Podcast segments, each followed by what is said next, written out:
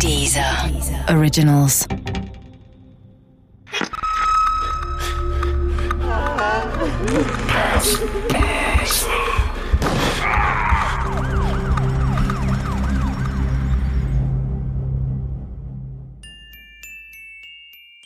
Der Weihnachtsmann von Jüterbock von Thomas C. Nevius Teil 1 Mal, ich habe ein Paket vom Weihnachtsmann bekommen. Hier mit Parfum, Äpfeln, Nüssen und Lebkuchen mit Zuckerguss. Komm, die probieren wir gleich.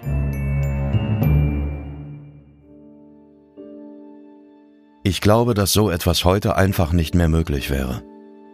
So naiv ist doch niemand mehr. Wir sind vorsichtig. Wir sind misstrauisch. Nimm nichts von Fremden, steig nicht zu Fremden ins Auto, nimm keine Süßigkeiten von Menschen, die du nicht kennst.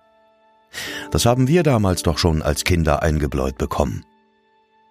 Gut, heute sagen Eltern gerne noch irgendwie was wie Pass auf, mit wem du im Internet chattest oder so.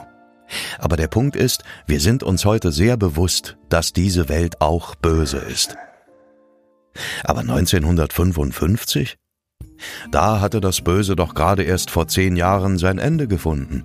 Da hatte man die Toten begraben, den Schutt weggeräumt und die Ärmel hochgekrempelt, in West und Ost. Man war bereit, sich etwas aufzubauen, für eine bessere Zukunft, für Friede und Miteinander, für das Gute im Menschen, nachdem dieses Land sich und der Welt so viel Furchtbares und Grauenhaftes angetan hatte. Und wenn man damals ein Paket mit lauter schönen Dingen zugeschickt bekommt, und wenn man 20 ist, und wenn man in einer Fischfabrik arbeitet und die beste Freundin da ist, dann freut man sich über so eine Überraschung. Und dann schnuppert man am Parfüm, poliert die Äpfel, bis sie glänzen, und isst gemeinsam ein Stück Lebkuchen aus dem Paket und denkt sich nichts dabei. Zumindest nichts Böses dass da als Absender nur der Weihnachtsmann aus Jüterborg draufsteht, nicht von Hand geschrieben, nein, sondern drauf gedruckt, Buchstabe für Buchstabe, wie mit einem Druckkasten für Kinder, das ist ungewöhnlich, klar. Und überhaupt schmecken die Lebkuchen irgendwie seltsam. Aber man will ja nicht undankbar sein, und schließlich ist es doch ein Geschenk, und Lebkuchen schmeckt sowieso nicht immer gleich, liegt auch am Rezept. Und man schmunzelt und rätselt, wer einem wohl diese Überraschung geschickt hat. Schließlich wohnt die Familie ja in Jüterborg und man selber auch noch bis vor zwei Jahren. Und außerdem war man doch vor wenigen Tagen selber noch da und ist eben erst vom Besuch bei der Familie zurück. Wieso hat man ihr das Paket da nicht persönlich übergeben? Da hätte man sich das Porto sparen und die Anna hätte sich auch gleich bedanken können. Und davon mal ganz abgesehen ist Weihnachten doch schon vorbei. Tja, und dann geht es ganz schnell. Anna und ihrer Freundin Eva wird mit einem Mal schlecht. Richtig schlecht. Das Arsen beginnt zu wirken. Arsen ist ein chemisches Element mit dem Elementsymbol AS und der Ordnungszahl 33. Eine Vergiftung führt zu Krämpfen, Übelkeit und Erbrechen. Und das ist nur der harmlose Teil. Innere Blutungen, Durchfall und Koliken bis zum Nieren- und Kreislaufversagen. Das wirklich perfide ist aber, dass man bei einer Arsenvergiftung oft erst nach ein oder zwei Tagen verreckt. Ich sage bewusst nicht stirbt, verreckt. Ich weiß gar nicht, ob die beiden Frauen den Lebkuchen genau so gegessen haben, ob sich alles wirklich genau so abgespielt hat. Ich bin hier nur im Urlaub mit meiner Familie. Freunde von uns haben in der Nähe von Jüterborg einen Bauernhof und darum fahren wir da über Weihnachten hin. Sie wissen schon, so raus ins Grüne. Naja. Ich persönlich finde das ja eher äh, langweilig, aber fragen Sie mal meine Frau. Egal. Jedenfalls bin ich so über die Geschichte von Anna Dentschik gestolpert. Hab im Internet ein paar Sachen dazu gefunden und hier mit Leuten geredet. Und deshalb wenn das mit dem Lebkuchenessen nicht genau so war, dann in jedem Fall so ähnlich.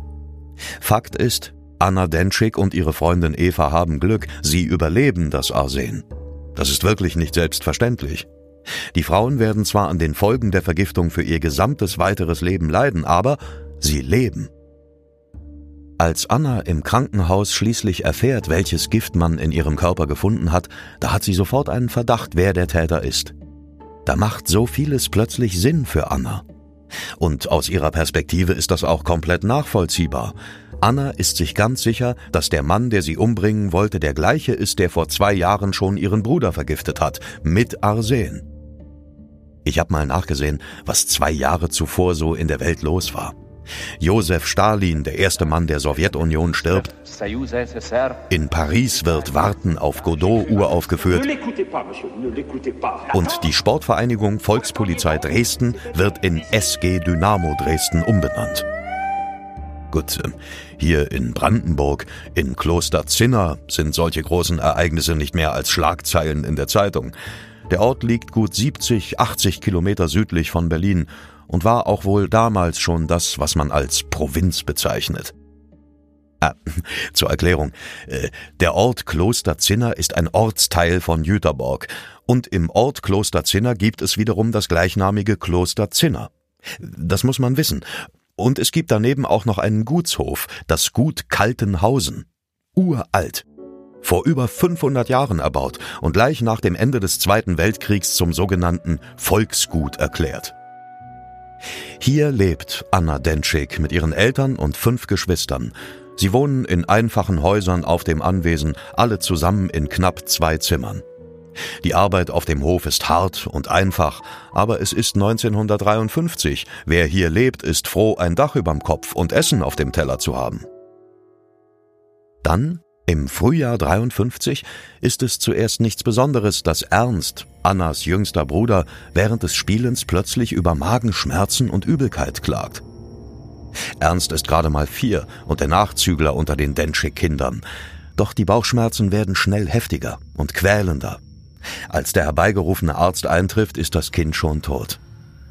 Etwas später kommen die Obduktionsergebnisse. Im Körper des Kindes findet man große Mengen eines Giftes. Arsen.